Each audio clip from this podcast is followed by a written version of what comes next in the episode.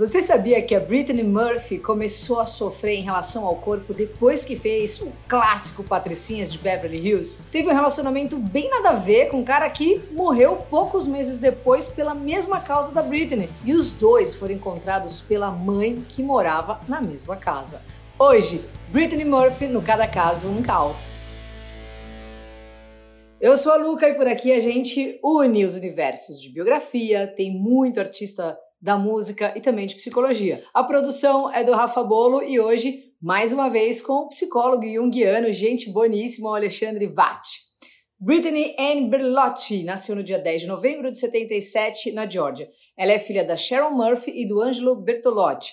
O pai era mega B.O., assim, vivia se envolvendo com crime organizado, pesadão, assim, e passou a maior parte da vida nessa dinâmica aí de entrar e sair da cadeia. Quando ela tinha dois aninhos, os pais se separaram. Aos cinco, que a pequena Britney começou a se interessar mesmo pelo teatro, e a mãe abraçou a ideia e botou ela na escola de dança, colocou para atuar, e pouco tempo depois já estava fazendo uns testes, e com 12 anos já estava apavorando, assim, várias sitcoms, tipo O Mundo é dos Jovens, né, que passava na TV Cultura, lembra? Não, faz tempo. Aos 14, ela começou a arrumar uma gig atrás da outra, né? E em 95 fez o clássico da sessão da tarde, As Patricinhas de Beverly Hills. Sucesso absurdo. Foi nessa época aí que as tretas da Britney com o corpo começaram. No filme ela fazia o papel assim do que seria a amiga feia e gorda da Alicia Silverstone, que era, nossa, a referência de mulher bonita e tal, né? Loirinha, dos vídeos ali do Aerosmith, lembra? A Britney era uma graça e a atuação sensacional dela foi ofuscada ali pelos padrões de beleza impostos por Hollywood. E isso começou a comer a mente da jovem Britney, então ali com seus 18 anos. Pouco depois, num teste para outro filme, ela chegou a ouvir de um diretor que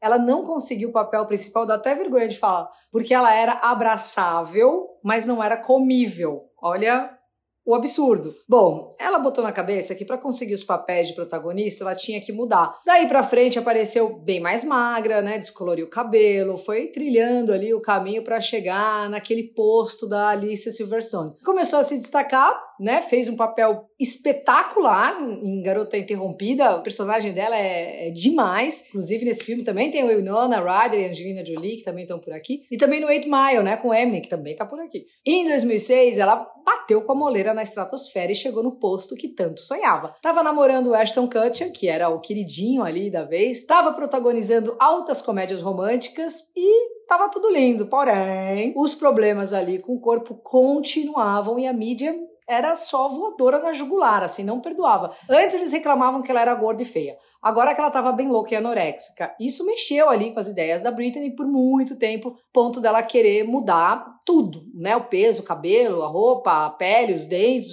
usava um quilo de maquiagem, enfim, mudar tudo. Daí pra frente a coisa cai ali num downhill, né? O relacionamento com Ashton Kutcher teve o game over e depois alguns noivados frustrados. Ela conhece então o roteirista inglês o Simon Monjack em 2007 e mete o casório poucos meses depois de uma cerimônia assim feita em casa, só para os mais chegados e tal. A parada é que ninguém sabia da onde esse cara tinha surgido. E aí a galera começou a dizer que eles só se casaram porque o visto dele ia vencer. Pouco depois ali os boatos de que a Britney estava abusando muito das drogas, voltaram com tudo, e ela ficou mega na dela, assim, se fechou total, ficou reclusa e cada vez mais magra. O comportamento também nos bastidores não ajudava. Diz que ela estava sempre aérea, assim, sem foco, olhando para o nada, perdida, não conseguia decorar texto, e dava umas desligadas, assim, no meio das gravações, daquela de ficar mesmo, assim, panguando, sabe? Além disso, ela estava longe dos holofotes, né, que ela tinha conquistado anos atrás, ali só fazendo uns filminhos B, meio nada a ver, assim, uns terrorzinho meio trash. A Britney chegou a rebater os comentários na época, dizendo que ela não usava nada, mas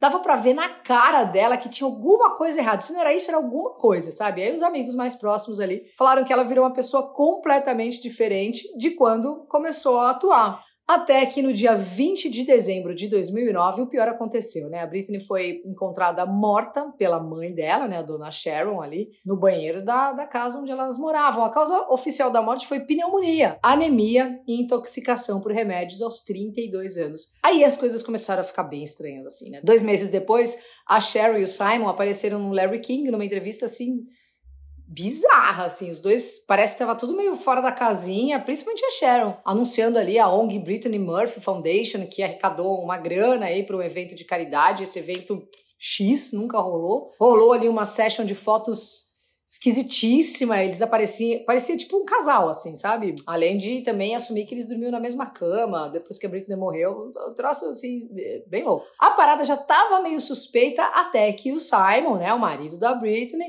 é encontrado morto em casa também pela Sharon cinco meses depois da morte da filha. A causa? Exatamente a mesma da Britney. Daí para frente, a verdade sobre o Simon começou a surgir. A real é que ele era total dodói, assim, né? Tem um documentário bem legal da HBO que chama What Happened Britney Murphy. E aí mostra um monte de coisa, inclusive tem uma história do mofo da casa, que essa foi a causa, tem várias histórias lá. Mas enfim, mostra que ele é um, era um manipulador profissional desde moleque. O cara falava para geral que era bilionário enquanto estava devendo ali para Deus e o mundo. Falava que já tinha namorado a Madonna, também tá por aqui. Aliás, o episódio dela é bem legal. E quando queria sumir, ele metia que tinha um câncer terminal e que ia vazar para se tratar, sabe assim? Foi assim que ele fez com a mãe dos seus dois filhos nesse, nessa historinha de câncer aí que ninguém sabia que ele tinha esses filhos, muito menos a Britney. A parada é que ela vinha tomando pancada e desde que apareceu pra mídia ali do mundo. E depois de vários relacionamentos furados, ela virou uma presa fácil pro rei da lábia. Foi ele que isolou ela do mundo, assim, ninguém conseguia falar com a Britney. Ele que fazia a triagem de tudo, ligação, e-mails, ele ficava com o celular dela, ele tinha senhas dos e-mails. Era empresário, era agente, maquiava a Britney, mas maquiagem horrorosa, assim, era ele que fazia. Tudo passava por ele antes. Além disso, ele era outro que pesava na aparência dela, fazendo a Britney emagrecer ainda mais e botando ela para fazer umas plásticas, assim, meu, nada a ver. Além de um vigarista nato, o cara era completamente viciado em remédios e arrastou a Britney pro vício com ele. Quando os legistas foram na casa buscar o corpo da Britney, eles encontraram lá mais de 90 frascos de remédios com o nome dela e do Simon, além de vários outros ali com os nomes falsos e tal que eles usavam, né, para conseguir essas receitas aí, né, de com médicos diferentes. Antes de morrer, o Simon embolsou o dinheiro da ONG, que também nunca existiu, e gastou todas as economias da Britney, deixando só a casa para Sharon, que perdeu a filha e o genro, e ainda foi acusada por parte do público de ter matado os dois. Rolaram várias teorias da conspiração, né? O pai da Britney, né, que o Ângelo ali apareceu das cinzas, dizendo que a filha foi envenenada, botando os BO tudo na conta da mãe. Já a Sharon falou dessa história do mofo da casa, né? Era um negócio assim bizarro. As imagens de dentro da casa é um misto assim de bruxa de Blair com acumuladores compulsivos, assim, sabe? Chegaram até a dizer que a casa era amaldiçoada, né? Porque a Britney Spears era a antiga dona e foi lá que ela terminou com Justin Timberlake. Aí começa, né? Aquelas coisas. Teve até gente falando que eles foram mortos pelo governo. Ó, assim, a real é que a história é muito mais triste que isso, né? No documentário ali, o legista ele afirma que a morte da Britney poderia sim ter sido evitada se ela tivesse sido levada para o hospital, só isso, assim. Dava tempo de sobra para levar no médico, mas nem o Simon nem a Sharon levaram a parada a sério e até hoje muito mistério aí, né? Envolve a morte da Britney que teve essa carreira que podia ser tão legal interrompida pela pressão psicológica que sofreu por tantos anos. Além do marido vigarista, né? A própria Hollywood ajudou a empurrar a Britney ali no, do penhasco com os padrões estéticos que até hoje impõem para um monte de mulher e tal. Mais uma estrela promissora e talentosa que foi cedo demais. E se você quiser saber assim com detalhes, assiste aí, é bem legal esse documentário aí da HBO da Britney. Bora ver então nosso querido Alexandre Vatti, psicólogo junguiano, falando sobre. Fala aí, Ale!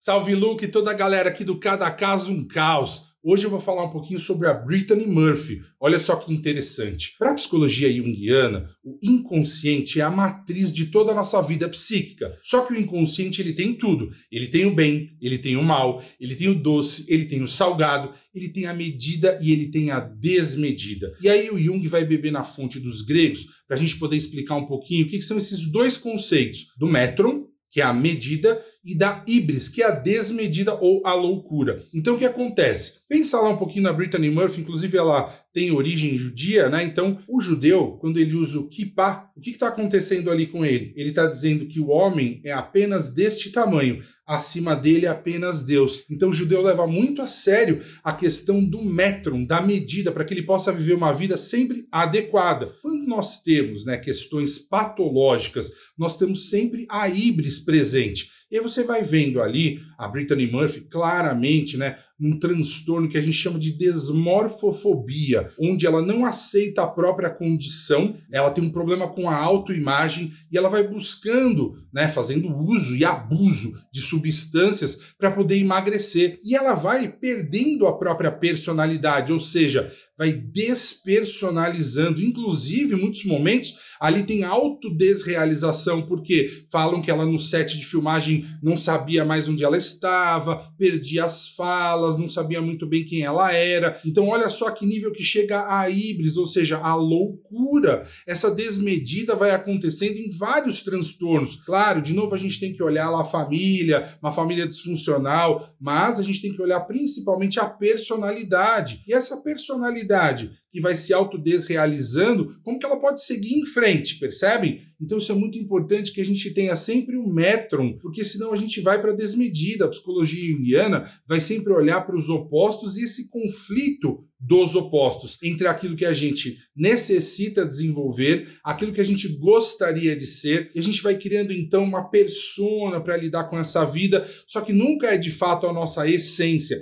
e a gente vai escondendo a nossa sombra, tudo que está por trás e aí não teve jeito. Com a Brittany Murphy, isso veio à tona de uma maneira muito forte e ela sucumbiu, infelizmente, e acabou indo à morte. E nesse óbito dela, inclusive, temos coisas sinistras, que ela foi encontrada morta e depois o legista fala que tem ali um grau severo de pneumonia e anemia, e depois o marido também é encontrado com as mesmas características. Então, olha só a Ibris fazendo parte, essa desmedida em torno da vida dessas pessoas que não conseguem de fato fazer a sua individuação.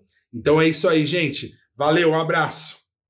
Valeu, Alexandre Vatti, querido! Valeu também a Niel189, Andréa Fernandes, né, costura da DEA, Fábio Rocha, Elaine Barbosa, Fabi Alencar, ATO. Pediátrica, terapeuta ocupacional, José Inácio Horta, valeu muito. E segue lá, arroba psicólogo Alexandre Vatti, e eu também tô lá no Insta, Luca89FM. Semana que vem, tamo na área. Valeu demais e até lá!